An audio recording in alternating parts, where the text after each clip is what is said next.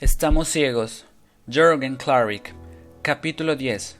10 principios para interpretar correctamente la mente del consumidor y poder innovar exitosamente. Voy a compartir con ustedes mis 10 principios básicos de cómo interpretar de forma efectiva, diferente y productiva la mente del consumidor a través de los últimos 15 años he dirigido más de 500 procesos diferentes de investigación en diferentes culturas y países sobre cientos de diferentes categorías y productos. Número 1. Primer principio. Di no sé nada. Regularmente, la arrogancia y el exceso de seguridad de los mercadólogos y publicistas y empresarios es sumamente nociva para todo proceso de investigación en el sector empresarial, los gerentes y mercadólogos son demasiado arrogantes y les cuesta mucho aceptar y absorber nueva información. Eso hace que no podamos ver las cosas de forma clara, pues siempre estamos poniendo nuestras experiencias, nuestros pensamientos, nuestros tabúes y paradigmas sobre lo que está pasando allá afuera. Por eso es tan importante que digas no sé nada y empiezas a abrirte a nuevas formas de hacer las cosas y de ver las cosas nuevos postulados del pensamiento, del nuevo mercadólogo investigador. Estos son los nuevos decretos del pensamiento del nuevo mercadólogo investigador que tú debes adquirir, que debes hacer propios para que puedas lograr un cambio radical en tu forma de ver, operar y sentir al consumidor. 1. No sé nada y tendré que ser humilde. 2. Estoy dispuesto a cambiar mi forma de ver las cosas y cambiar de paradigmas. 3. Reconozco y acepto que el 85% del proceso de decisión es subconsciente. 4. Observaré y analizaré bajo estos nuevos principios. 5. Acepto que los consumidores son personas antes que consumidores y su cultura y mente rige su conducta. 6. Seré ordenado, técnico y disciplinado dentro del proceso. 7. Entenderé que el consumidor no sabe lo que quiere y es por eso que miente. 8. La gente no sabe lo que quiere, y no me dejaré influenciar por lo que me dicen, y no llegaré a conclusiones superficiales porque dicen. 9. Diferenciaré claramente un código de un insight y así minimizaré el riesgo de innovar con un insight equivocado. 10. Entenderé y buscaré el motivo o parte instintiva por el cual la gente se conecta o se desconecta de las cosas. Cambiar nuestros modelos y las formas de hacer las cosas no es fácil, aún más si llevas muchos años investigando a través del focus group. Seguramente no será fácil reaprender un nuevo modelo. Recuerda, es más fácil desaprender que aprender. Es por eso que te pido que abras tu mente. Recordemos lo que describió el profesor emérito de Harvard John Cutter. ¿Por qué nos cuesta tanto cambiar? El estudio nos demuestra que a pesar de aceptar que sí debemos cambiar, no es nada fácil ni cómodo salirse de la zona de confort para entrar a la zona de aprendizaje. Por esto cuando entras en una zona de aprendizaje es como entrar a una zona de pánico y así gastas mucha más energía y el cerebro instintivo de la supervivencia te dice no gastes tanta energía, siga haciendo las cosas igual para que no gastes energía. Por esta razón, te quiero recordar que si deseas ser un investigador más efectivo, tienes que entrar a la zona de aprendizaje con mucha pasión, mucha inspiración y con mucha fuerza. Debes lograr restablecer el modelo investigativo que tienes, de lo contrario seguirás en la mediocridad mercadológica. Segundo principio. Entiende la problemática y plantea un objetivo claro. Ocurre constantemente que en los procesos de investigación no dejamos claro ni entendemos cuál es el objetivo, cuál es la problemática. Por lo tanto, empezamos a investigar teniendo muchas problemáticas y muchos objetivos, y así vamos perdiendo el enfoque. Es muy importante que tu cliente y tú conozcan perfectamente la marca y a sus consumidores y dejen bien establecido cuál es el objetivo investigativo de forma práctica y sintética. Constantemente vivo experiencias de trabajo con empresas que creen saber qué es lo que requieren y qué buscan en el proceso. Sin embargo, al hacer un par de preguntas te das cuenta de que no les queda tan claro y en varias ocasiones hay diferentes planteamientos o metas entre cada integrante del grupo. Es indispensable que todos sepan qué se va a buscar y qué se va a activar. No obstante, es muy delicado si tienes muchas cosas que buscar Por esto, debes tener bien claro que solo hay un objetivo y muchos subobjetivos. ¿Cuál es el objetivo primario? ¿Cuál es el epicentro de nuestro mercado meta? ¿Qué requerimos encontrar o saber? ¿Qué no podemos cambiar ni realizar? ¿Qué vamos a transformar con este descubrimiento? ¿Cuáles son nuestros limitantes en recursos económicos y humanos? Cuanto uno trabaja con herramientas expertas que obtienen más y mayor calidad de insights, uno tiene a perderse en el planteamiento inicial. Por eso debemos exigirnos ser claros y sintéticos en lo que requerimos para no perdernos en el proceso. Entender claramente lo que buscas te ayudará a encontrar lo que precisas. En el momento que el planteamiento del caso quede claro, podrás comenzar correctamente el proceso. Tercer principio. Investiga bajo modelo científico. Por muchos años se observado que la gran mayoría de las empresas de investigación que usan técnicas tradicionales de investigación regularmente siguen este proceso. 1 con la información de su cliente y la propia, generan una guía o cuestionario con tópicos investigativos. 2. Luego el cliente la prueba y la enriquece. 3. Reclutan a los que serán investigados. 4. Levanta la encuesta en tiempos récords. 5. Se captura y tabula estadísticamente los resultados. 6. Se analizan y se llegan a conclusiones y recomendaciones. Supongamos que la encuesta se realiza a 280 o 1200 personas y se tienen entre 15 a 50 preguntas en cada una. ¿Qué pasa si entre todas esas preguntas no están las preguntas necesarias, las preguntas clave? Regularmente yo he visto que después de realizar preguntas cualitativas uno puede mejorar las preguntas cuantitativas. ¿De qué sirve tener tantas preguntas si las claves pueden no estar? Es por esto que nuestro modelo es diferente y más científico. El modelo científico investigativo, ¿qué significa modelo científico?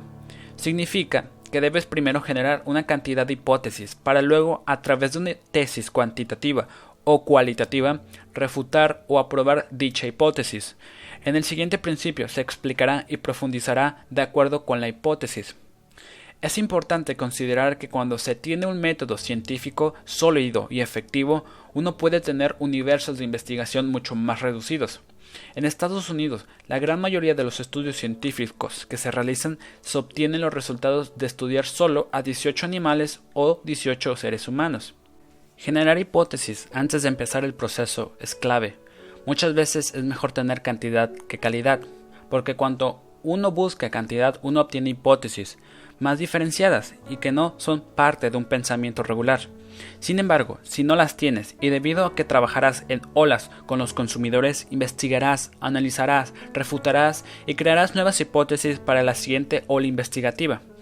Investigando y analizando simultáneamente y en olas funciona mejor. ¿Cómo funciona esto? Funciona de lo macro a lo micro. Les llamamos olas.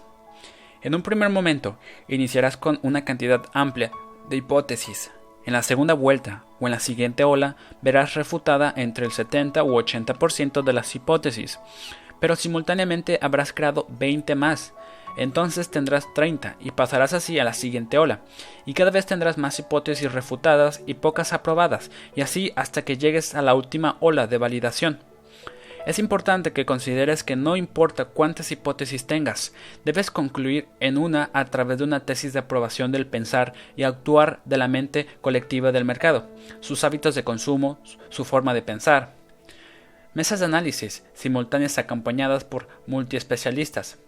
Entre hola y hola, lo más recomendable es realizar una mesa de análisis donde se comparta, se presente y se debata los insights o conocimiento encontrado. Para el ser compartido entre los multiespecialistas se encuentren ejes comunes y profundidad en el conocimiento y así generar más hipótesis para seguir adecuadamente con el proceso es muy recomendable que el cliente, el investigador, un antropólogo, sociólogo y psicólogo estén sentados en la mesa de análisis para crear sinergias adecuadas para beneficiar el proceso. No es recomendable que el lanzamiento se haga en una sola pieza, como regularmente se realiza. Así como en una carrera, el tomar aire te da más fuerza, en este caso, el parar, estudiar, analizar, volver a estudiar y replantear las hipótesis y el caso solo hace el proceso mucho más fuerte. En esta gráfica podrás observar cómo uno va de lo macro a lo micro, trabajando en varias etapas u olas, y así uno puede generar más mesas de análisis, logrando mayor profundidad y entendimiento del caso. Cuarto principio. Generar hipótesis. Cuando decimos genera hipótesis nos referimos a crear planteamientos, pensamientos, ideas de qué es lo que está pasando o se está generando en la mente del consumidor. Existen hipótesis lógicas, hipótesis emocionales e hipótesis simbólicas. Recordamos trabajar con las hipótesis simbólicas, ya que estas son las que regularmente quedan con el código o como un deep inside. Ejemplo, cuando trabajamos para una línea aérea y estábamos generando hipótesis, el equipo operativo y comercial de esta cadena tenía solamente hipótesis lógicas y no emocionales y menos simbólicas. Hipótesis lógicas. ¿De qué es lo que lo conecta al consumidor cuando se trata de una línea aérea? La puntualidad y los aviones nuevos. Hipótesis emocionales. ¿De qué es lo que lo conecta al consumidor cuando se trata de una línea aérea? La amabilidad, el confort, sentirse seguro. Hipótesis simbólicas de qué es lo que lo conecta al consumidor cuando se trata de una línea aérea. Lograr, lograr llegar a cerrar un negocio, lograr llegar a la fiesta de matrimonio, lograr que tu hijo conozca Disney, lograr que puedas llegar a estar con la familia, etc. Como ven, las hipótesis simbólicas regularmente superan la profundidad racional y la emocional, ya que tienen dentro de ellas componentes emocionales y componentes instintivos biológicos de logro, los cuales son fundamentales en toda vida reptil de todo ser humano independientemente de la cultura. Recuerda, debes estudiar no solo la marca, sino la categoría, no solo el producto y el servicio, sino la categoría del producto y el servicio. Por ejemplo, si trabajaras en un champú, en una marca de un champú, no pienses en la marca, piensa en la, en la categoría del producto. La mejor forma de generar buenas hipótesis es la siguiente. Debes convocar a todos los expertos de consumidor, marca y comercialización, porque si bien el consumidor, comercializadores, publicistas y expertos de marca son básicos para generar buenas hipótesis, también debes tener antropólogos, psicólogos, gente que nada tiene que ver con el negocio, y por esto les es más fácil pensar como consumidores. ¿Por qué es tan importante que estén ellos? Porque todos ven al consumidor de forma diferente y seguramente generarán desde diferentes perspectivas diferentes hipótesis. En esta ocasión, cantidad vale más que la calidad. Es la clave que se considere que toda opinión u opinión generada se respete y no se vea como una estupidez. Regularmente salen más hipótesis exitosas de las cosas más descabelladas que de las cosas inteligentemente racionales. Un ejercicio que utilizo para liberar la mente simbólica de los asistentes es proponerles un concurso de quién genera más hipótesis simbólicas, emocionales, en un periodo no mayor a 10 minutos. La cantidad es más valiosa que la calidad y así uno se libera más fácil de esa mente rígida y funcional. Después de hacer el ejercicio y debatir los conceptos que salen, se van formando excelentes hipótesis simbólicas. En la calidad de las hipótesis está la calidad del resultado investigativo pero es muy importante considerar que es muy rara la vez que queda una hipótesis planteada en la reunión. Es gracias a las hipótesis planteadas que uno logra construir u obtener la aprobada.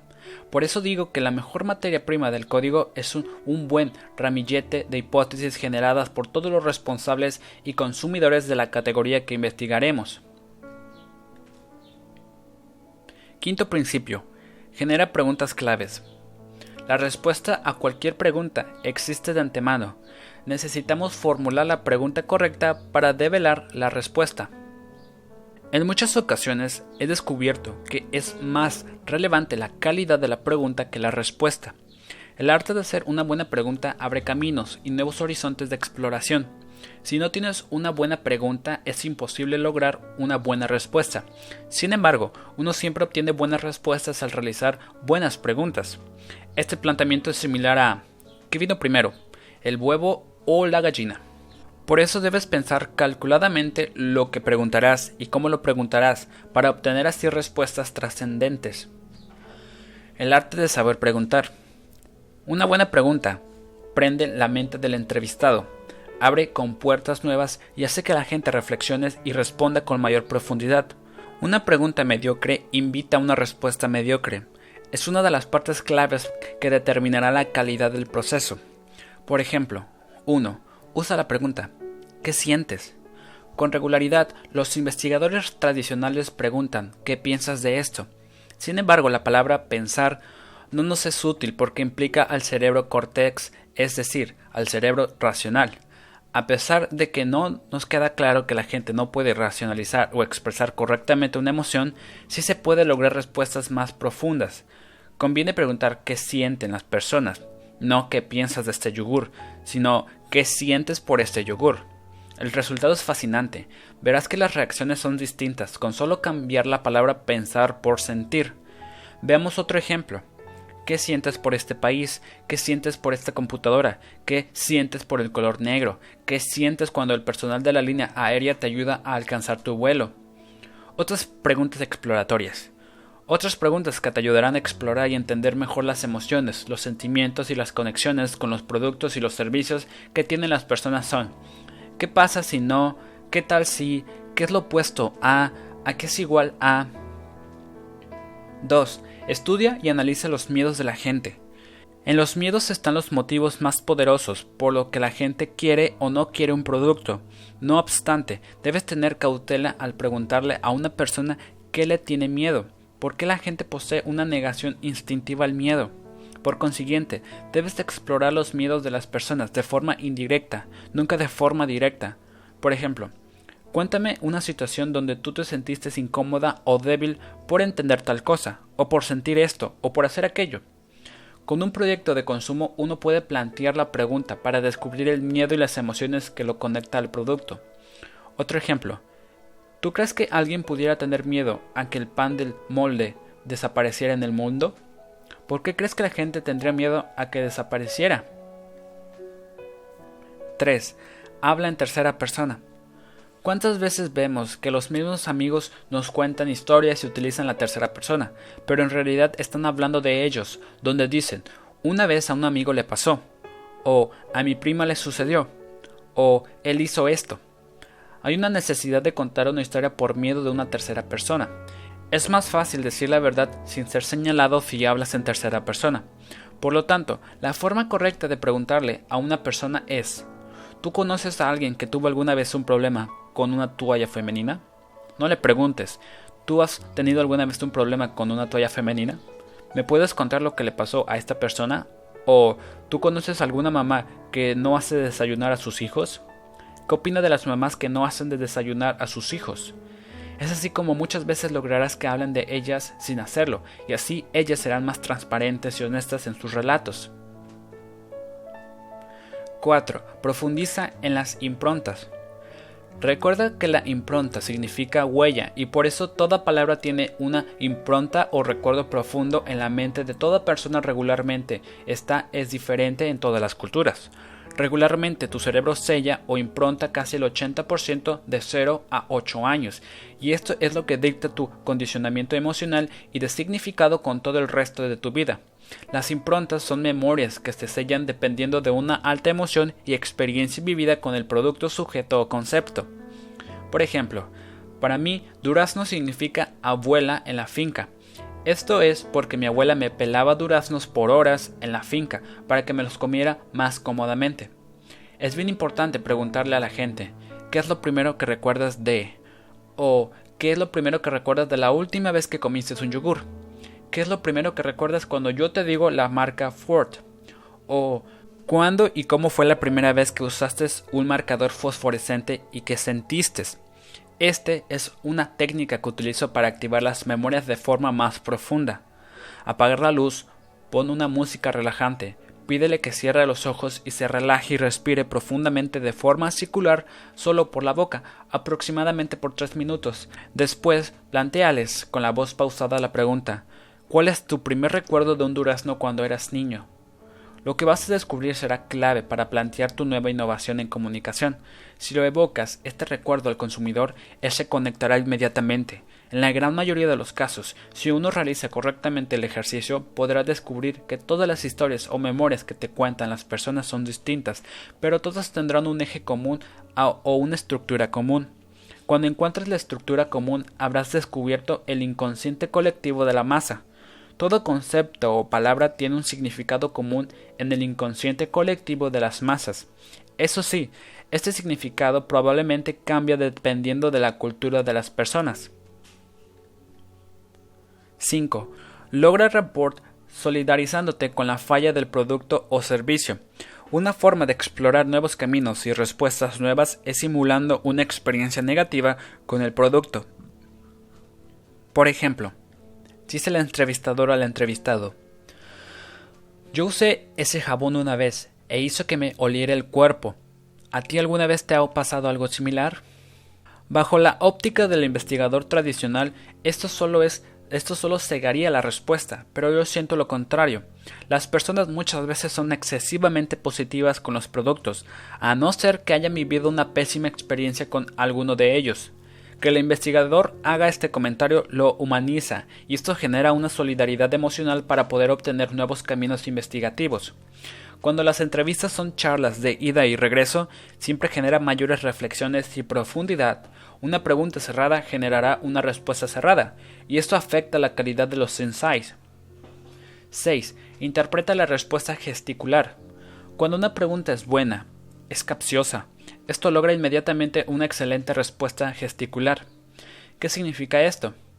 Cuando estés listos a hacer la pregunta, concéntrate y pon mucha atención en cómo va a reaccionar el rostro del entrevistado, qué gestos y sonidos producirá, si va a hacer un ruido, si va a hacer una mueca, si va a cerrar un ojo, si va a mover la posición de, de las pupilas, si va a rascarse la cabeza, si va a mover las manos, si va a tragar saliva o si va a tocarse la quijada. Las respuestas no están solo en lo que verbalizan las personas, sino también en cómo reaccionan gesticularmente ante ellas. Por esta razón te recomiendo algunos principios básicos de neurolingüística y body language que te sirven para interpretar cuando la gente está diciendo la verdad o una mentira, y así interpretar a las palabras a través de los gestos. Recordemos que los gestos significan más de la mitad de la respuesta. Es esto que alguien te puede hacer sentir mal, muy mal diciéndote buenos días, o hacerte sentir muy bien diciéndote hola, gordo. 7. Verifica la respuesta, generando una nueva pregunta. ¿Dónde lo guardas? Cuando se trata, por ejemplo, de alimentos y de almacenamiento, de lo que está dentro de closets, de las alacenas, es importante preguntarle a la gente ¿Dónde lo guardas? e ir donde lo guarda y observar si es cierto y cómo lo guarda allí. Dependiendo de dónde guarda las cosas, puedes entender qué tan importantes son esas cosas en su vida y cómo ellas juegan en equipo con las otras. Una buena pregunta sería ¿por qué lo guardas allí? Fotografiar te ayuda a encontrar similitudes con otros investigadores, de ahí que puedes entender el valor de las cosas por el hecho de dónde son guardadas por la gente. 8. Pregunta el porqué del gesto. Así como la reacción gesticular brinda respuestas, preguntar el porqué de esos gestos intensifica y profundiza la respuesta que recibimos de las personas. Por ejemplo, cuando las mujeres les hacen preguntas que las mueven emocionalmente, suelen suspirar o reírse. Entonces, cuando tengan estas reacciones, pregúntales ¿Por qué suspiraste? ¿Por qué te reíste? ¿Por qué hiciste ese gesto? y en ese momento la respuesta será más profunda y poderosa. 9. Usa proyectivas. Las proyectivas han demostrado ser efectivas para entender las emociones. Por ejemplo, la proyectiva, si no hubiera Nescafé, ¿qué usarías? De este modo le das a la gente la posibilidad de imaginar cómo reaccionaría si al despertar en la mañana no hallara Nescafé. ¿Qué tomarías? De esta manera obtendrás respuestas diferentes a una pregunta concreta. Si Sony fuera un carro, ¿cuál sería? Si la Fanta fuera un personaje de película, ¿quién sería? Y cuando te respondan cuál carro o qué personaje, les dices, ¿por qué? ¿Cómo es ese personaje? ¿Cómo reacciona? ¿Cómo habla? ¿Cómo piensa? ¿Dónde vive? ¿Quiénes son, quiénes son sus amigos? En consecuencia, entenderás el poder de la marca dentro de la mente del consumidor. 10. Hazlos hablar de una forma básica. Otra manera eficaz de obtener respuestas esenciales es hacer que la gente se comunique de forma básica. Por lo general, la gente tiende a consumir construir respuestas muy desarrolladas, pues están tratando de encontrar la lógica de las emociones. Sin embargo, dicha lógica no existe, de modo que procura que no vengan con cuentos y rodeos, porque esto te confundirá. Una manera de lograr la comunicación básica es que le plantees el siguiente supuesto. Yo soy un niño de 7 años. Ahora podrías preguntarle, por ejemplo, cuénteme cómo se come espagueti en tu país. Y cuando la respuesta esté complicándose, le dices, recuerda, soy un niño de 7 años. Háblame con la simpleza de que pueda entender un niño de 7 años. Por consiguiente, la gente se comunicará de forma más básica y más efectiva, y nos dirán cosas más valiosas. Recuerda, hazlos hablar de forma básica, sin tanto pensamiento, menos desarrollo y sofisticación. Preguntas para la investigación B2B. En la investigación Business to Business de negocio a negocio, también existen preguntas determinantes para recibir respuestas esenciales para generar un buen proceso de insights, de código y de innovación. Por ejemplo, ¿qué es lo más importante que has hecho por un cliente? O cuéntame, ¿cómo se arruina el día de un cliente? En algunas ocasiones, en vez de preguntarle al cliente cómo hacerle un buen día o cómo ser un buen, un buen proveedor, debes pedirle, pongamos por caso que te cuente una historia de cómo le echarías a perder su día. Así verás que cuando hables resaltando el aspecto negativo, el cliente te dará respuestas más efectivas. Sexto principio. Utiliza la técnica de laddering. Laddering es una técnica de la psicología clínica contemporánea, también utilizada por los investigadores forenses y los investigadores privados. La técnica consiste en cómo hacer de forma sistemática preguntas y contrapreguntas. Cuando tú preguntas, la persona responderá, y allí, inmediatamente, deberás realizar una nueva pregunta más inteligente que la primera. Por consiguiente, es necesario que reacciones a alta velocidad para que obtenga los resultados relevantes que generen las contrapreguntas. En resumen, el laddering es la técnica que genera preguntas caracterizada por la espontaneidad y nacidas de las primeras respuestas recibidas. Pongamos por ejemplo, el objetivo es describir el gusto por el chocolate en una persona. Comenzarías así. ¿Por qué te gusta el chocolate? Porque es rico. Contrapregunta, ¿qué significa rico para ti? Algo que me hace sentir bien. Así que vas avanzando y avanzando en la respuesta inicial buscando algo más esencial. De nuevo preguntas capciosamente. ¿Qué momento recuerdas con el chocolate que te hace sentir bien? Los domingos con mi novio tomando chocolate. Como resultado, empiezas a tener una historia más intensa, profunda y poderosa que surgió en tu primera pregunta. ¿Por qué crees que tomas chocolate los domingos? No sé, pero los domingos me da mucha ansiedad de empezar la semana y siento que el chocolate me da como estabilidad. Entonces descubre que están diciendo que el chocolate significa controlar la ansiedad. Esto es algo que jamás hubiese salido con la forma tradicional de preguntar. Sigue realizando más laddering. ¿Recuerdas otra historia con el chocolate los domingos? Sí, en la casa de los abuelos nos reuníamos los domingos con toda la familia y tomábamos chocolate juntos. Era como para arrancar la semana. Debido a estas preguntas, entiendes que chocolate se relaciona con acciones como reunirse con familia y controlar la ansiedad para iniciar correctamente la semana. Por este motivo, los domingos en las noches, en muchas culturas se toma mucho chocolate, porque el chocolate significa control de la ansiedad, reunión familiar, comienzo de familia. Comienzo de semana. Recuerda, el laddering es un sistema efectivo para generar grandes respuestas por medio de contrapreguntas rápidas, espontáneas que surgen de la respuesta inicial de los entrevistados. Séptimo principio. Lee entre líneas. ¿Cómo leer entre líneas? Significa interpretar lo que la gente quiere decir, pero no dice. Las personas dicen muchas cosas para envolver la respuesta, ocultando la respuesta real con respuestas lógicas, con palabras complicadas y demostrativas. Sin embargo, soterradamente, entre las frases, las palabras y las diferentes formas de comunicar, debes encontrar lo que te están queriendo decir. Las respuestas elaboradas con ampullosidad y sin sentido ocurren debido a que el consumidor miente porque no sabe lo que quiere en consecuencia, es importante entender por qué el consumidor hace esto. Por lo tanto, el conocimiento básico de cómo leer el discurso, cómo dejar de creer en lo que te dicen y poder leer entre líneas radica en comprender la psicología de la mentira y realizar un análisis del discurso. La psicología de la mentira. ¿Por qué la gente miente tanto? Porque la mentira es una amortiguadora social. Pongamos por ejemplo a una madre. Si le preguntas a ella si le da de desayunar el fin de semana a sus hijos, regularmente responderá que sí. Si la madre dijera que no, en algunas culturas ella podría sentirse un mal ser humano y por lo tanto una mala mamá. Así que ella te va a decir que sí le da de desayunar a sus hijos. Hemos visto en muchos países cómo las mujeres dicen hacer a sus hijos desayunar de 4 a 5 veces por semana. Luego constatamos entrevistando a sus hijos y preguntándoles cuándo fue la última vez que su mamá les dio de desayunar, y obtuvimos una respuesta que difería con la verdad de la madre. Por esta razón es fundamental leer entre líneas, no hacer preguntas directas. Las mentiras son una forma de argumentar que uno está bien, que somos buenos seres humanos. Además, también son una estrategia de sobrevivencia o de poder ponerte a un nivel superior al de tu prójimo.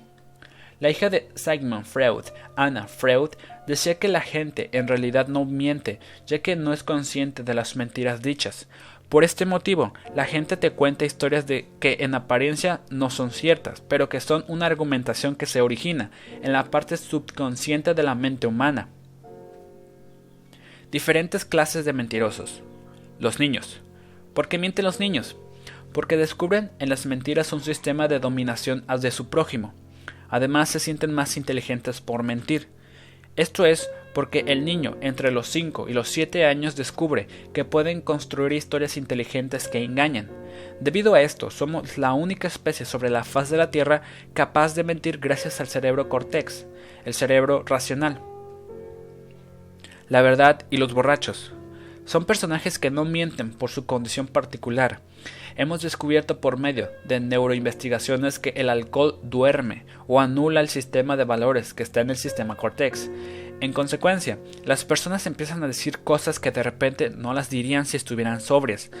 Así, un borracho podría decir que tú eres el hermano que nunca tuvo en su vida, aun cuando sobrio, nunca lo diría, o aceptaría su enamoramiento que en estado de sobriedad no confesaría. Este desparpajo de los borrachos es el resultado del sistema de valores que se anula, permitiendo que despierte el sistema emocional, que tiene la necesidad de comunicarse libremente. Por tal motivo decimos que los borrachos dicen la verdad en casi todas las ocasiones. Las mentiras en las personas del nivel socioeconómico bajo. Imagínate que a estas personas durante el proceso de investigación les damos entre 150 y 250 dólares como pago por conversar y comer con nosotros de 1 a 3 horas. En muchas ocasiones ellos tienen que trabajar de 2 o 3 días para ganarse el mismo dinero. Por eso se sienten comprometidos en decir cosas inteligentes porque saben que les van a pagar. Hasta en algunos casos hemos descubierto que ellos llegan a pensar que si no responden cosas inteligentes no recibirán el dinero. Sin embargo, no responden correctamente y empiezan a contestarte cosas ampulosas, creyendo en su humildad que la persona que los está entrevistando es muy inteligente y que no les dará el dinero si no te responden cosas inteligentes. Una prueba de esto es que algunos están hasta preocupados por vestirse bien en las entrevistas para quedar bien. En fin, dejan de ser humanos reales con emociones reales. Las personas se preocupan más por construir una respuesta inteligente y que los haga quedar socialmente bien que por responder. La diferencia entre lo que dice la gente y la verdad. La tarea del investigador es encontrar la exacta diferencia entre lo que dicen las personas y lo que hacen. Esto se logra al comprender el significado y la intención de la coortada inteligente. Ilustremos el esquema anterior con el caso de la mamá que dice darle el desayuno a sus hijos. Dicen, le doy a mi hijo un desayuno todas las mañanas en casa. El desayuno es lo más importante porque es nutrición. Lo que hace, le da el desayuno en el carro yendo para el colegio. Entonces, entre lo que dice y lo que hace hay una gran diferencia, pero al entender la coortada tú puedes interpretar la acción real. Recuerda, en la realidad de la emoción y el comportamiento están las oportunidades de innovación y generación de valor. Por eso debes buscar la explicación real de las acciones, miedos y emociones. La estructura de los contenidos. En todo relato o historia, en toda respuesta hay muchos contenidos ocultos, por eso es preciso dejar de ver los contenidos para empezar a leer la estructura de esos contenidos. Si tienes una cantidad considerable de contenidos, en todos los casos de cosas diferentes, es natural que te preguntas, de todo lo que tengo, ¿a qué le hago caso? No obstante, lo más apropiado es que no le hagas caso a los contenidos, sino que leas la estructura similar existente entre ellos, en la cual los contenidos se parecen porque te están queriendo decir lo mismo. A esto le llamamos matriz de singularidad, donde todo lo que vale no es lo que dice cada persona, sino en qué coincide cada persona.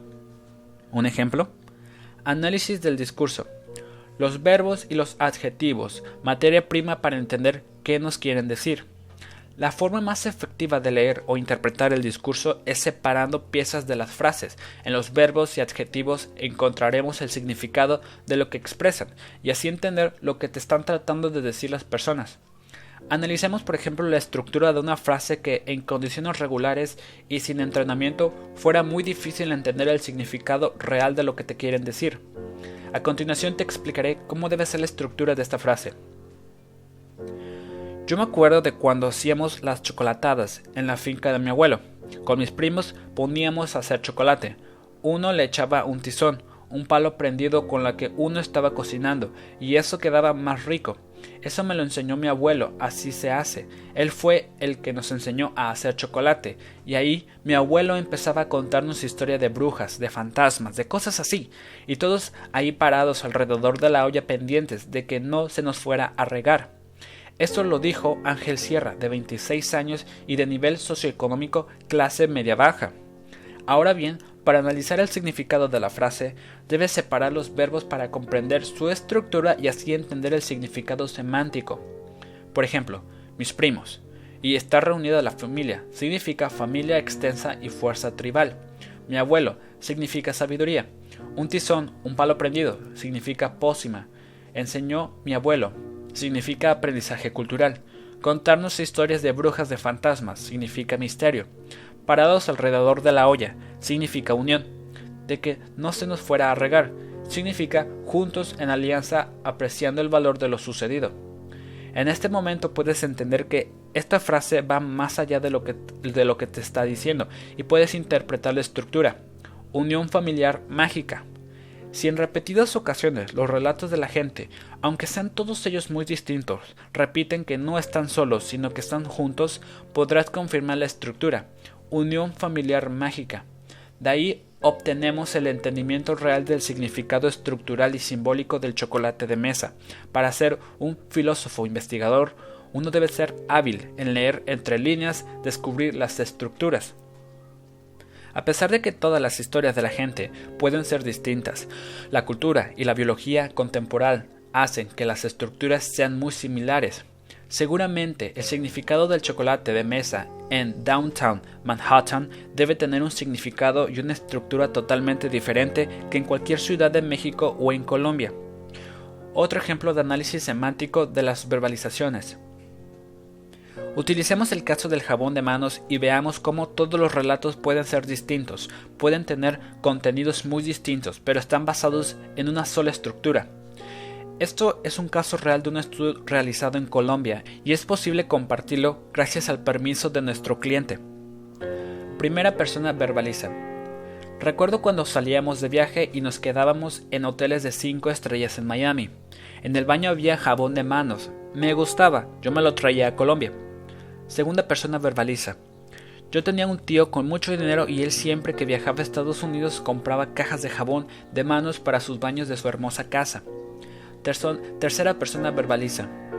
Recuerdo que cuando iba caminando al colegio pasaba por una tienda que vendía esos jabones de mano en esa tienda, donde compraba la gente más rica de la ciudad. Si te fijas, cada frase es totalmente diferente, pero hay una estructura similar en ellas. ¿Cuál es la estructura? La estructura y significado de jabón de manos eh, bajo estas verbalizaciones o lexias es jabón de manos significa riqueza, prosperidad. Por tal motivo, el conocimiento de la estructura es la materia prima más importante para sacar el código. Sin embargo, cuando uno está lleno de estructuras, debe tener un método para jerarquizar y depurar la información. A continuación te explicaré cómo seleccionamos y depuramos la información. Recuerda, las cosas valen más por lo que significan que por lo que son. Octavo principio. Discrimina la información bajo principios neurobiológicos para así descubrir las improntas. El 80% del comportamiento humano se explica por qué ese poder biológico que todos poseemos y que hace que actuemos de forma particular, pero también de forma colectiva. Por otro lado, el 20% del comportamiento humano corresponde al código cultural. En conclusión, lo biológico permanece y condiciona el comportamiento de forma más contundente que la misma cultura. La decisión es subconsciente. En nuestro Neurolab hemos podido probar que el 85% de todo lo que haces y de todas las decisiones que tomas en tu vida son acciones y decisiones subconscientes. 85% del proceso de decisión de toda en tu vida es subconsciente e inconsciente. Nuestro conocimiento del cerebro humano nos permite entender y saber qué parte del cerebro es usado para situaciones o decisiones racionales y cuáles son para tomar decisiones subconscientes. Cuando te digo subconsciente, me refiero a cosas subconscientes e inconscientes en un solo bloque. Cuando hacemos la prueba a cientos de personas de diferente género y cultura y les proyectamos o estimulamos con imágenes distintas como perfumes, computadoras, software, tractores, maquinaria, ropa, viajes, hasta imágenes de posibles novios o, novias, vemos claramente con nuestra tecnología EEG cuáles zonas se activan y cuáles no. Gracias a esta información podemos garantizar y probar que toda decisión en la vida del ser humano es mucho más subconsciente que consciente. Eso significa que cuando compras algo eres solo consciente del 15% de tu decisión. En el pasado creíamos que la gente era consciente de lo que compraba. Por eso, promocionar y comunicar las funciones y beneficios racionales de los productos y servicios era importante. Sin embargo, hoy entendemos que la gente compra las cosas de forma subconsciente. Por lo tanto, debes tener técnicas para poder interpretar el subconsciente del consumidor lo que no dicen, pero que en el motivo por qué te seleccionan o no. Recuerda, el 85%, el 85 del proceso de decisión es subconsciente. Eso significa que uno no sabe por qué compra las cosas y que las emociones y los instintos nos invaden y nos secuestran en el momento de tomar la decisión. Todos tenemos tres cerebros, conocer y manejar el principio de los tres cerebros del Dr. Paul D. MacLean, formulado en 1952 que cambiará la forma de observar al ser humano. Este principio fue la base teórica y científica para llegar a lo que hoy es y explica la neurociencia. Ya hemos dicho al comienzo del libro que este principio puede estar desactualizado, pero es válido porque explica de forma práctica cómo están acomodados los cerebros, de qué parte del cerebro viene la respuesta y de qué lado viene la conexión con la categoría. Gracias a este principio podrás comprender de forma práctica los motivos por los cuales las personas compran o no un producto. Cerebro córtex. Racional, funcional, analítico, lógico. Somos la única especie con este cerebro. El cerebro córtex es el cerebro más joven y solo existe en los seres humanos. Es funcional, lógico y analítico. Esto, esto, explica que cuando tú le preguntas a una persona por qué compra determinado yogur, te responda regularmente lo siguiente, porque el sabor es muy rico o porque estaba al 30% de descuento. En este caso tenemos unas respuestas lógicas de un sentimiento emocional que es el sabor, que tiene una justificación lógica. Por otro lado, responde a la pregunta de por qué una persona compra determinado yogur nombrando características como el sabor, sus beneficios en el organismo o del precio. No, no resulta ser la verdadera respuesta. Este cerebro es el que procesa las mentiras y trata de explicar y racionalizar las emociones que no pueden ser racionalizadas. En el cerebro córtex se ubican los valores y es donde están de alguna forma esos grandes instrumentos de perjuicio que tienen los seres humanos por las cosas. De allí que cuantos más valores hay en el cerebro, más perjuicios tú tienes. En consecuencia, tú no respondes correctamente dando vía libre al sistema de mentiras alojado dentro de este cerebro. Debido a esto, y porque los hombres son más córtex que las mujeres, es que los hombres son más mentirosos que las mujeres. Asimismo, el cerebro córtex es el único de los tres cerebros con la capacidad de generar verbalización o lexia de una pregunta. Por eso es que si le preguntas a alguien por qué compró ese carro, te podrá responder porque me lo dieron a 12 meses sin intereses. esa persona habrá dado una respuesta racional que, que corresponde al 15% del motivo real del por qué compró el carro. La verdad es que la gente no funciona por su razón, sino por lo instintivo y lo emocional que corresponde a sus otros dos cerebros. Los hombres son más córtex que las mujeres porque este cerebro es más apto para cazar, ya que genera estrategias y construye e inventa herramientas. En el cerebro córtex está lo racional, analítico, funcional, la lógica, los valores, la estrategia, la razón, solo por mencionar algunos. Cerebro límbico.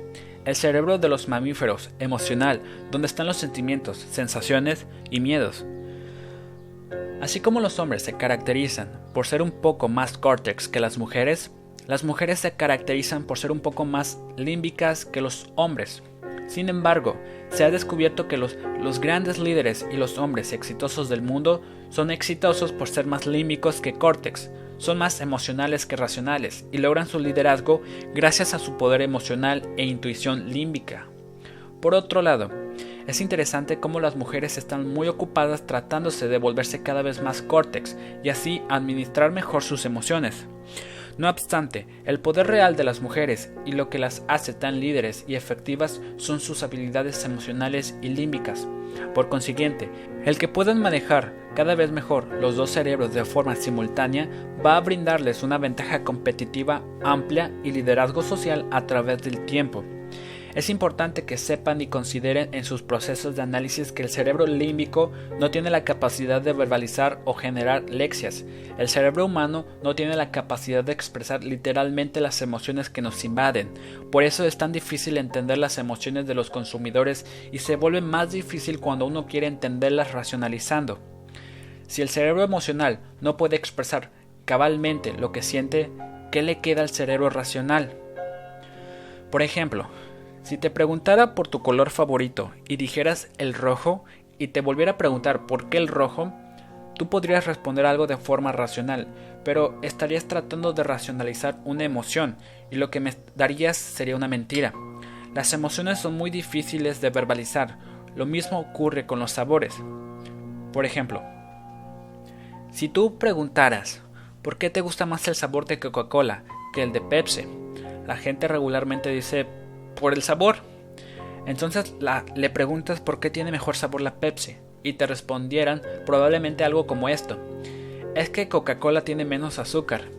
Entonces a través de Landering preguntas ¿por qué te gusta que tenga menos azúcar? Y probablemente responderán algo racional como porque no quiero engordar.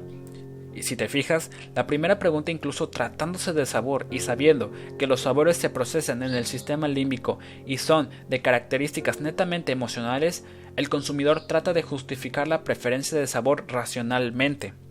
Así te darás cuenta de que cuando los consumidores no pueden expresar sus emociones, las racionalizan y hacen las respuestas inciertas, y cuanto más insistas en preguntarle al consumidor con respecto a sus emociones, ellos dirán sucesivamente un montón de cosas, pero sinceras. No saber qué responder es un sentimiento muy molesto y por eso la gente necesita responder lo que sea, pero responder para verse socialmente inteligente. Esto explica que las personas necesiten una cantidad de cortadas suficientes para justificar sus emociones y lógica y lógica emocional. Tenemos que aceptar que somos al mismo tiempo los seres más lógicos e ilógicos. El cerebro límbico es miles de veces más controlador y poderoso que el sistema córtex. Si hiciéramos la analogía con un disco duro, el cerebro límbico tendría 1000 megabytes, mientras que el córtex tendría 10 megabytes. Este sistema de memoria es muy poderoso, pues absorbe la información que es relevante para sobrevivir y para entender para qué te sirve y qué significa cada cosa en los procesos de decisión. Una prueba de que tú tienes este cerebro y es un sistema de memoria fascinante es lo siguiente. Por ejemplo, si yo te pongo una canción o te rocío con un aroma de un perfume o colonia que usaba alguien que te improntó con grandes experiencias, es probable que recuerdes y evoques a esa persona que ya no recordabas y sintieras por un instante como si estuviera frente de ti. Este sentimiento vivirá en ti hasta que regrese tu racionalidad. Los fenómenos kinestésicos que entran a través de los cinco sentidos hacen que las, que las memorias se graben y significan sentimientos buenos o malos. Por eso, el sistema límbico es tan importante en el proceso de decisión. Recordemos que en la mente o vida del ser humano no existen cosas buenas o malas, sino memorias del pasado que te hacen sentir que algunas cosas son buenas y otras malas. Cerebro reptiliano, instintivo, dominador, reproductor, el animal dentro de nosotros. A diferencia del córtex que piensa y del límbico que siente, el cerebro reptiliano simplemente actúa. Es el único de los tres cerebros que no tiene restricciones y siempre gana. La particularidad de este cerebro es que lo conservamos desde los inicios de la especie y aún actúa y reacciona a fenómenos de sobrevivencia, de reproducción, dominación, defensa y protección. Aunque es un cerebro instintivo muy básico y el más antiguo de los tres, es fundamental en la decisión de compra de todo producto o servicio. Por tal motivo, cuando compras un producto, tu cerebro instintivo te está preguntando ¿qué tanto me va a servir ese producto para sobrevivir? Por ejemplo, ¿por qué una mujer gasta 2.500 dólares en un bolso Louis Vuitton? porque un bolso así le permite ser aceptada y dominar socialmente, le otorga la defensa y blindaje dentro de un ámbito social difícil. Un bolso de 2.500 dólares te puede reducir las inseguridades subconscientes, o en nuestro caso, de no ser tan bella e interesante como sus amigas. Si te fijas, un producto como Louis Vuitton juega con los miedos y las emociones de la gente, al mismo tiempo que ofrece la sobrevivencia, la defensa y el poder dentro de los eventos sociales importantes. Porque un hombre recién divorciado compra por primera vez un House y un Ferrari. El reptil lo invade y la posibilidad de tener una mujer joven y hermosa a su lado también. ¿Por qué crees que los dos juguetes clásicos favoritos de los niños son los soldados, los carritos y la pelota?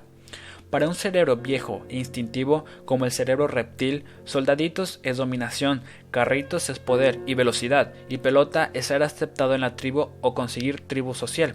Y podrán pasar cientos de años, y aunque las cosas cambien, los significados de las cosas serán muy parecidos. Por ejemplo, ya los niños ya no juegan mucho con soldaditos, verdes plásticos, pero sí juegan juegos electrónicos 3D con soldados más realistas que nunca. ¿Recuerdan a Zidane el ex capitán del equipo francés de fútbol en el Mundial de Alemania 2006? ¿Recuerdan que atacó a un jugador italiano que había insultado a su madre y hermana? Zidane tuvo una reacción gesticular parecida a la de un animal salvaje. El cerebro reptiliano de Zidane se activó, su instinto de sobrevivencia brincó, su instinto de protección sintió y reaccionó así. Con mi tribu no te metes. Así que Zidane nunca racionalizó ni pensó, simplemente reaccionó y actuó. Por eso, decimos que emoción mata a razón, pero insisto, mata a ambas.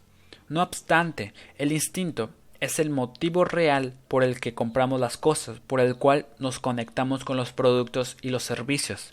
Recuerda, el principio de, los tres cerebros es la forma más útil para interpretar y analizar la información obtenida de por qué la gente te dice lo que dice y hace lo que hace.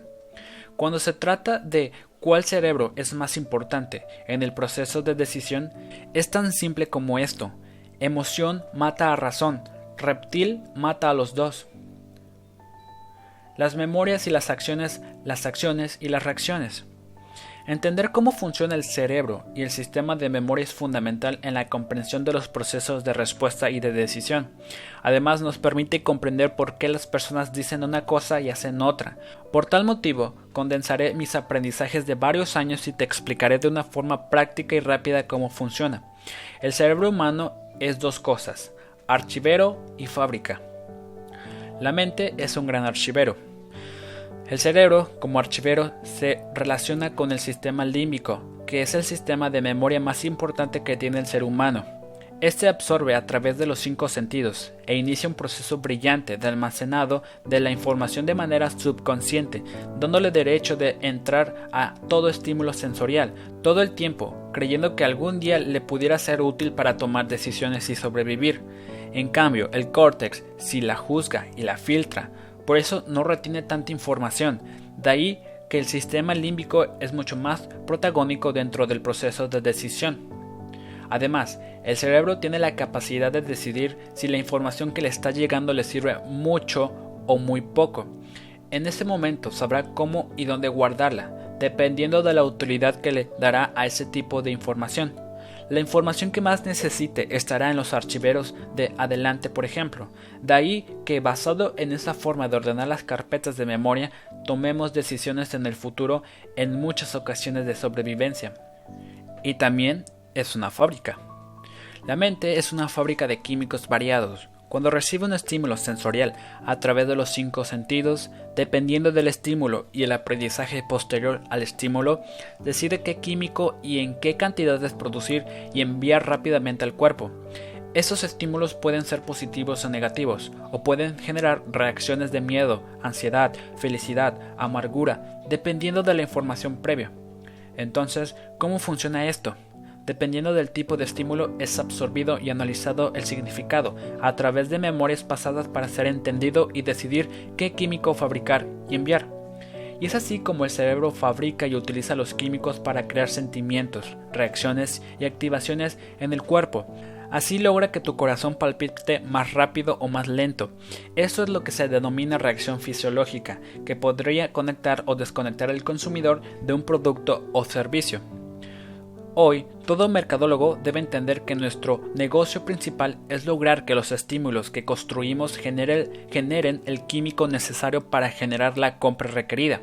De lo contrario, no logran nunca el objetivo. Es acá donde descubro mi especialidad neuromercadeo o neuroinnovación, la mejor forma de lograr resultados para tus clientes.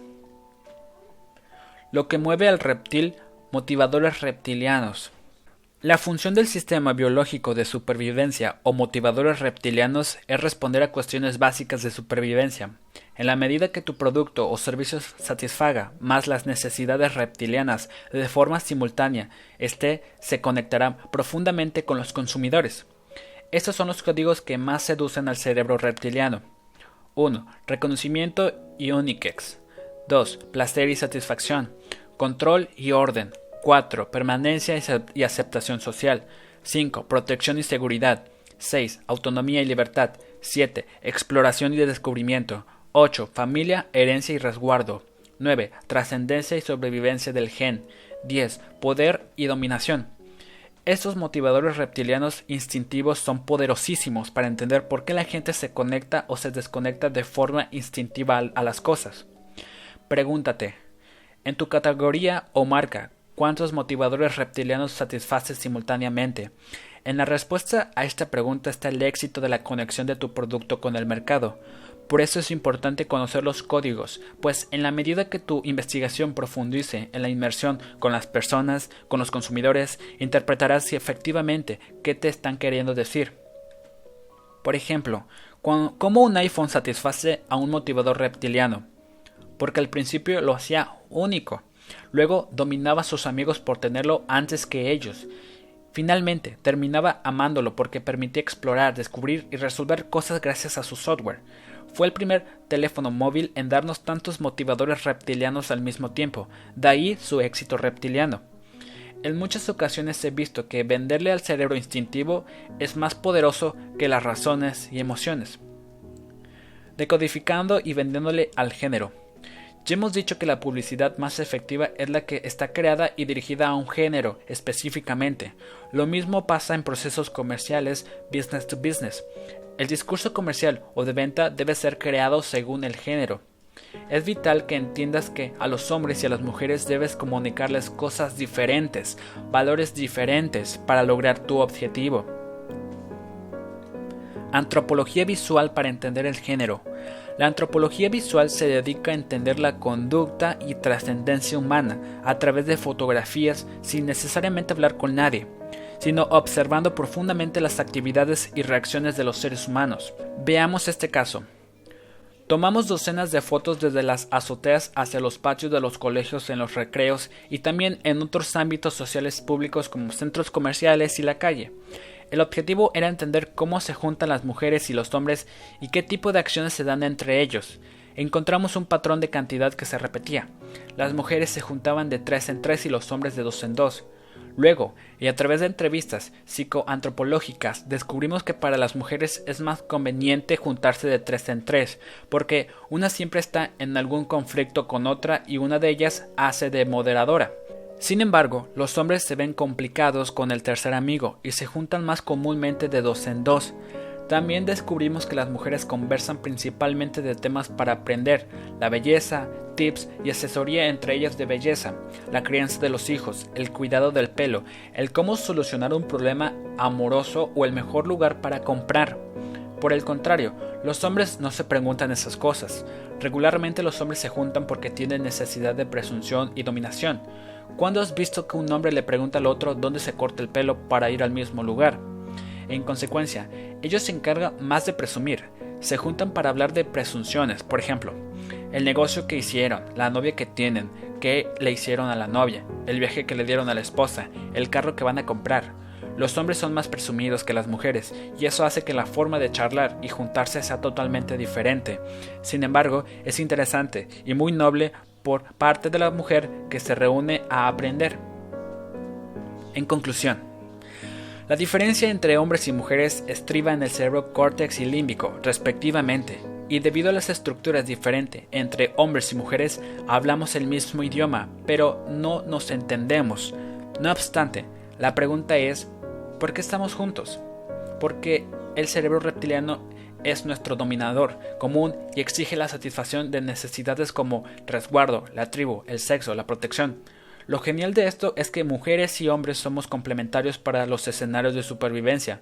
Por eso la gran mayoría busca la complementariedad para hacernos la vida y la supervivencia un poco más fácil.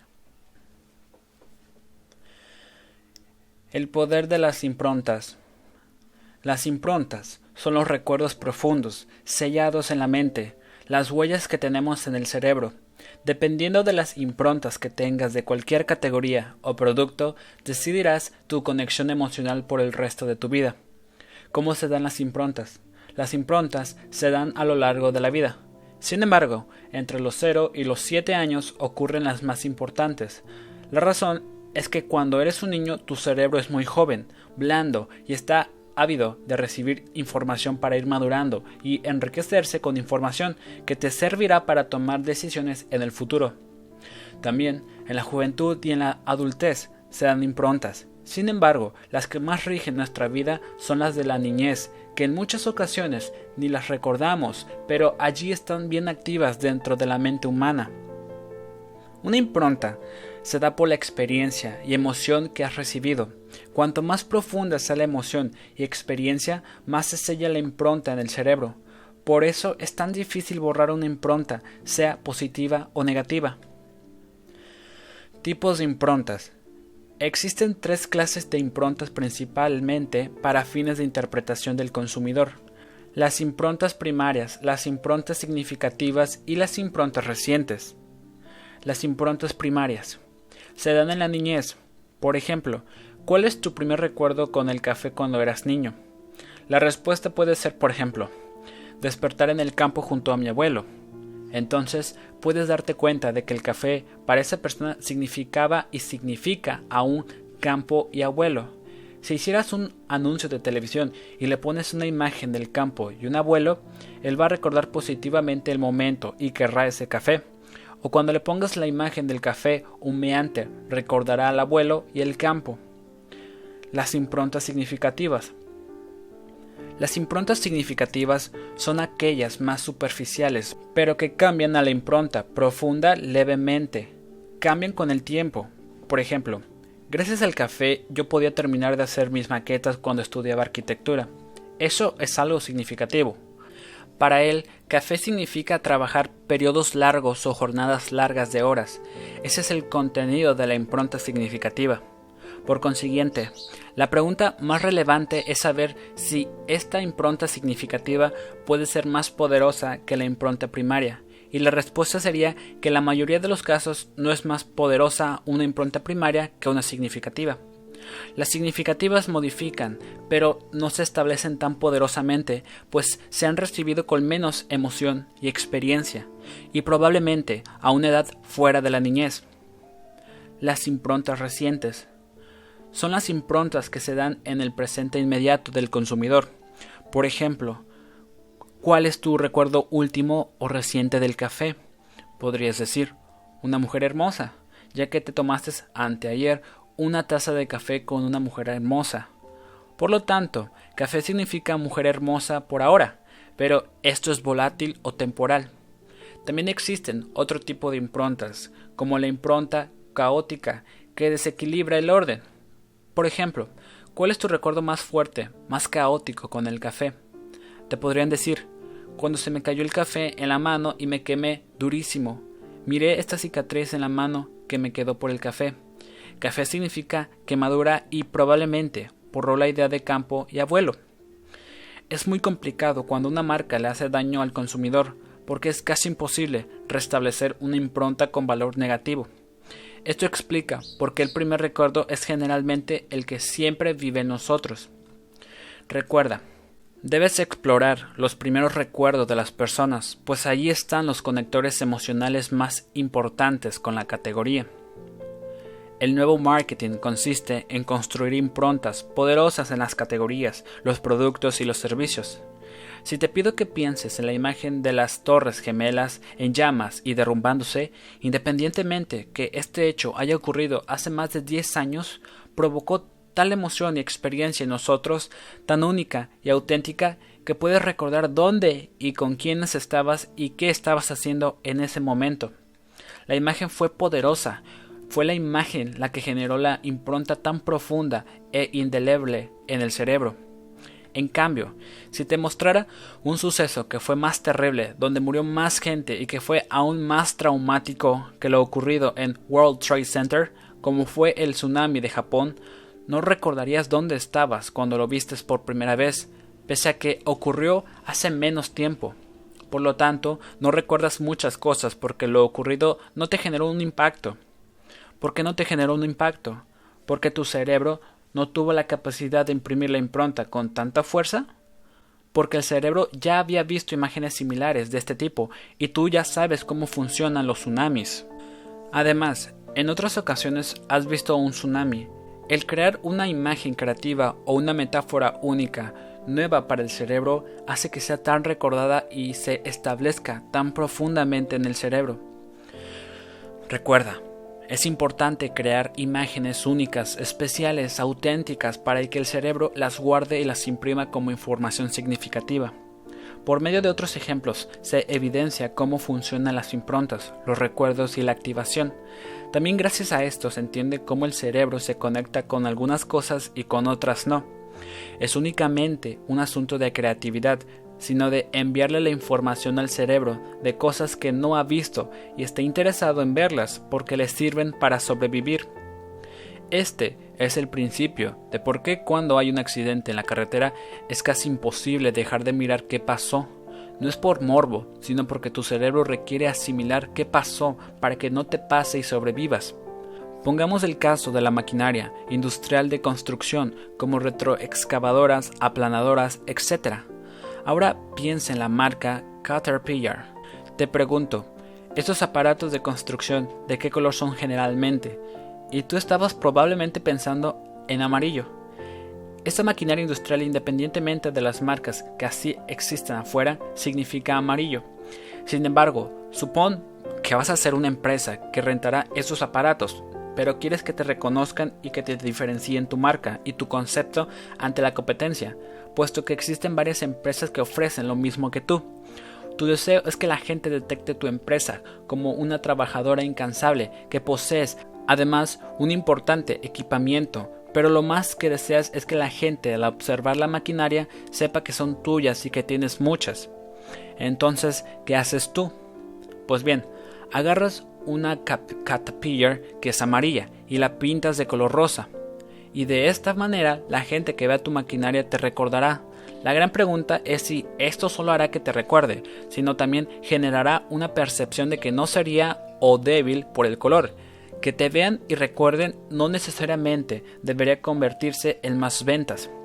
Sin embargo, si tu objetivo es que descubran que existes y que tienes muchas, aunque no poseas un número elevado de máquinas, lograrás que la mente sí crea que tienes muchas y lograrás tu objetivo. Recuerda, envíale al cerebro mensajes fuertes a los que no esté habituado o de los que no tenga información para que genere una nueva carpeta que ponga en primer lugar en su archivero y pueda utilizar en el proceso de decisión. Noveno principio. Depura y jerarquiza los insights. El noveno principio es sumamente importante, considerando que estás lleno de insights y códigos poderosos. ¿Cómo haces para decidir entre toda esta valiosa información que tienes, con cuál te vas a quedar para empezar el proceso de innovación o de comunicación? Requerirás una técnica o modelo para determinar qué es lo más importante, qué es lo más atractivo y lo más relevante simultáneamente. Lo atractivo y lo relevante. En la vida hay cosas atractivas que te llaman la atención, pero también hay cosas relevantes, cosas que son trascendentes. En muchas ocasiones lo atractivo jala muy fuerte a la mente humana, pero en otras es más importante lo relevante que lo atractivo. Para que un insight pueda categorizarse como código, debes entender que en el balance y fuerzas simultánea de lo atractivo y lo relevante está el poder real y lo consiguiente jerarquización.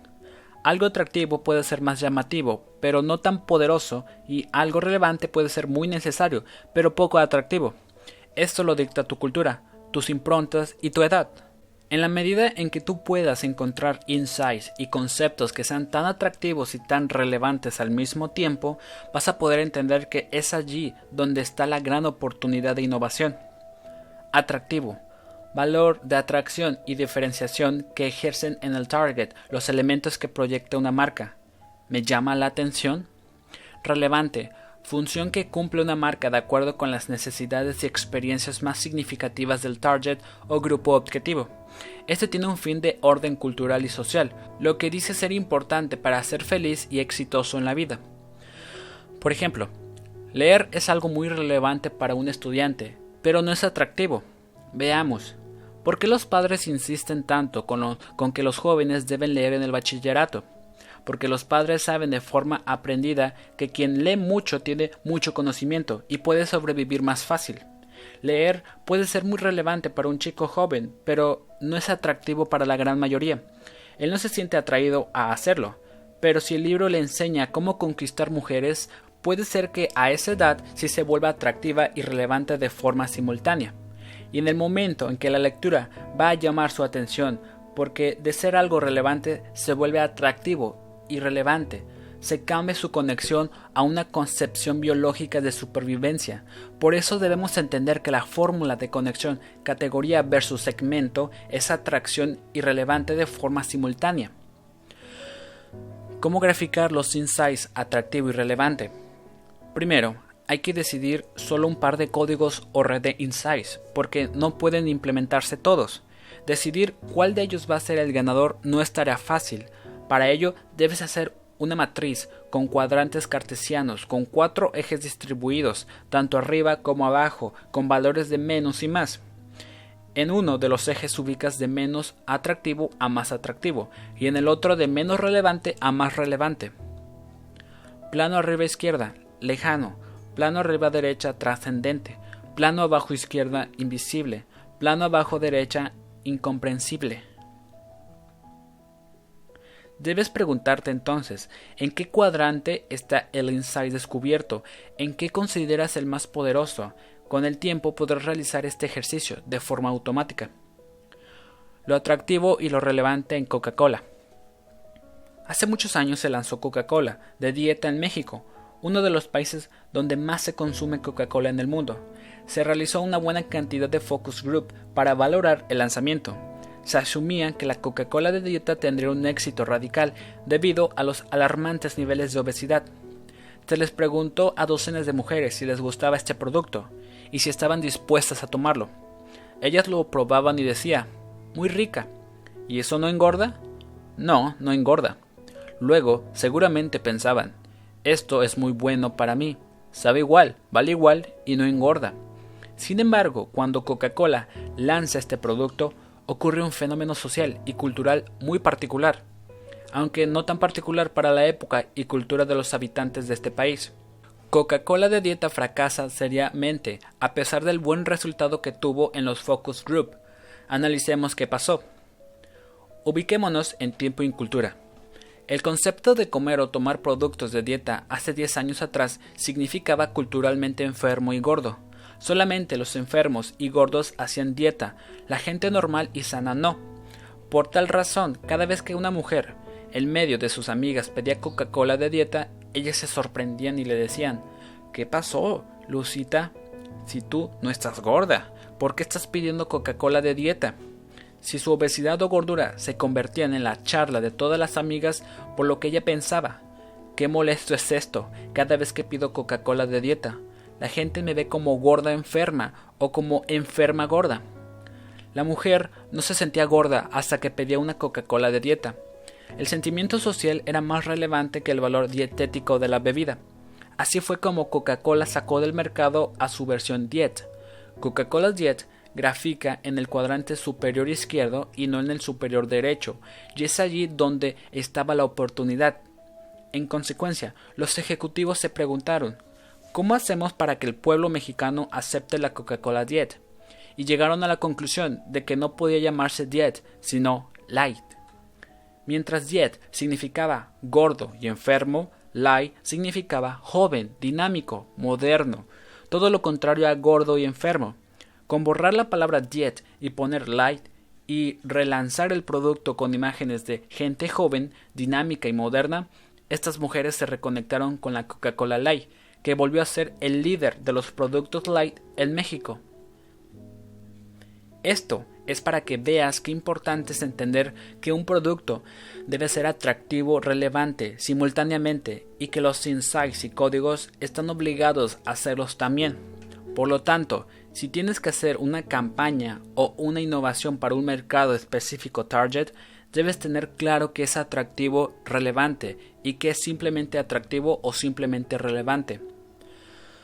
Ejemplo 2.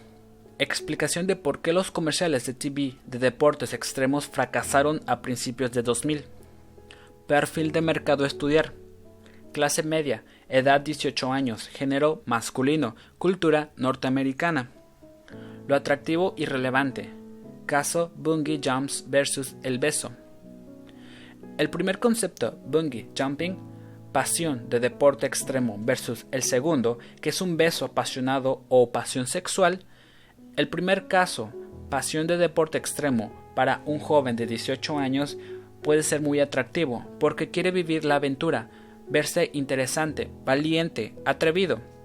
Ahora te pregunto, Lanzarse en el boogie jump es atractivo, relevante o atractivo y relevante simultáneamente. En este caso, solo es atractivo, pero no relevante, ni atractivo y relevante, ya que si este chico de 18 años va el fin de semana con sus amigos, se lanzan todos del boogie jumping, se divierten y regresan a casa sanos. Probablemente hablen del tema dos semanas, pero no le cambiará la conducta y la emoción no perturbará más de 24 horas. Con la ayuda de un plano cartesiano puedes graficarlo. Es muy atractivo, pero poco relevante. Por lo tanto, es importante hacer que el concepto que tienes no grafique en este cuadrante, sino que grafique en el cuadrante de atractivo y relevante. Veamos un beso apasionado, con el mismo perfil de mercado. Estos besos apasionados sí son muy atractivos, además de muy relevantes, a diferencia del boogie jump, que no es relevante, ya que es muy difícil que el bungee jump te vaya a cambiar la vida y muchos menos hablarás de esto durante los próximos años. Por tal razón, los anuncios de televisión que estaban fundamentados en el boogie jumping para promocionar sus marcas y en los cuales jóvenes decían amar mucho los deportes extremos no lograban grandes resultados, porque aquello no era relevante en sus vidas. Actitudes, fotos e imágenes como las del beso dejan una huella mucho más fuerte en tu cerebro y conectan más con el segmento atractivo relevante. Es así que tú debes seleccionar y jerarquizar la información y además hacerte siempre la pregunta, de todo lo que tengo sobre la mesa, ¿qué es lo más atractivo y qué lo más relevante?